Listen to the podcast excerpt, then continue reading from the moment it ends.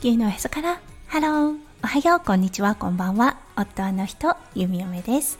このラジオはオーストラリア在住。20年となった弓嫁がオーストラリアのこと育児のことそしてパートナーシップについてマクロからマイクロまで幅広くお話しするラジオです。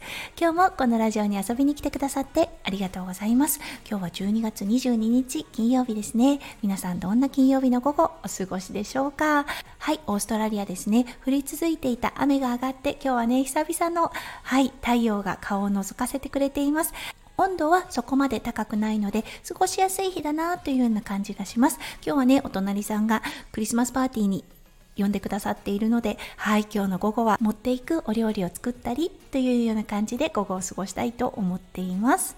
はい、それでは最初のコーナー、ネイティブってどう話す？今日の Aussie English。はい、今日ご紹介するワードは片付け。はい、このワード、たくさんあるんですね。ただ、いくつかに分類されるのですが、今日は整理整頓の方をご紹介したいと思います。はい、この片付け、整理整頓のワードは、タイディアップ、そしてオーガナイズです。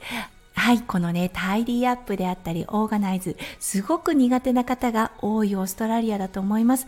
日本ではね、整理整頓、ものすごくきちんとされてるよな、うん、A 型が多いからかなというような気もするのですが、はい、このね、整理整頓術、はい、今日のね、メインテーマにも関わっていくので、もしよかったら、このタイディアップ、オーガナイズ、覚えていてください。はい、それでは今日のメインテーマに移りましょう。今日のメインテーマは、プロの仕事です。それでは今日も元気に弓嫁ラジオをスタートします。はい、突然ですが皆さん、うん、次も利用したいサービスってどこで差が出ると思いますか？弓嫁が思う次も利用したいサービス。これはねやはり去り際に出るかなと思うんです。はい。今回なぜこのメインテーマをピックアップさせていただいたかっていうと今日のねサムネにもある通りはいこのねすごく伸びてしまった極楽鳥花の伐採を頼んだんですよね。なぜ今回これに踏み切ったかっていうとまず第一に伸びすぎていてギシギシと音を立てていたもしかしたら倒れてしまうかもしれないという懸念が出てきたということでした。はいそしてもう一つですね。あまりにも伸びすぎていてお隣さんのソーラーパネルにね日陰を作ってしまっていたということだったんですよね。はいこの2つを考慮して今回伐採を頼んだんです。そうそしてねいくつ伐採するって言われたんですが、うん、結局すべてすることにしました。というのはね、どうしても伸びてしまう。そして、あの、ルートが生きている限り、いつかこの壁をね、壊してしまうよって言われたので、今回はすべての伐採を頼みました。結構大きな仕事となりました。なので、フェンスを外したり、うん、大きなねツールを使ってはいこの伐採が進んでいったわけなんですが、うん、仕事がねとにかく美しいなと思いました。そう3人の方がいらっしゃってくださってボスが1人いてそしてねトレーニーになってもう何年か経ってるかなっていううん、離れしてあこと成り立てなんだろうなっていう方がいらっしゃいました。そしてねもうボスが整理整頓術ものすごくしっかりしてる人です。なのでね常にあのこれはこうしてうん、こうまとめてっていうような指示がされていました。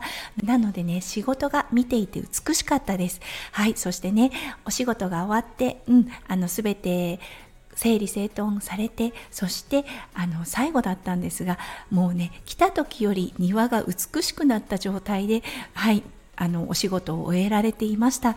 これってね差が出るなって思ったんです、うん、ただでさえねこの整理整頓が苦手なオーストラリア人の方が多いです、うん、だけどね最後に前よりも美しく庭がね整理整頓されていたということで次も使いたいなっていう気持ちになるんですよね。今回2回目の利用だったんですがはいまたあのサービス必要な時はお願いしたいなと思いました。そしてねこの2人のトレーニーの子たちですよね。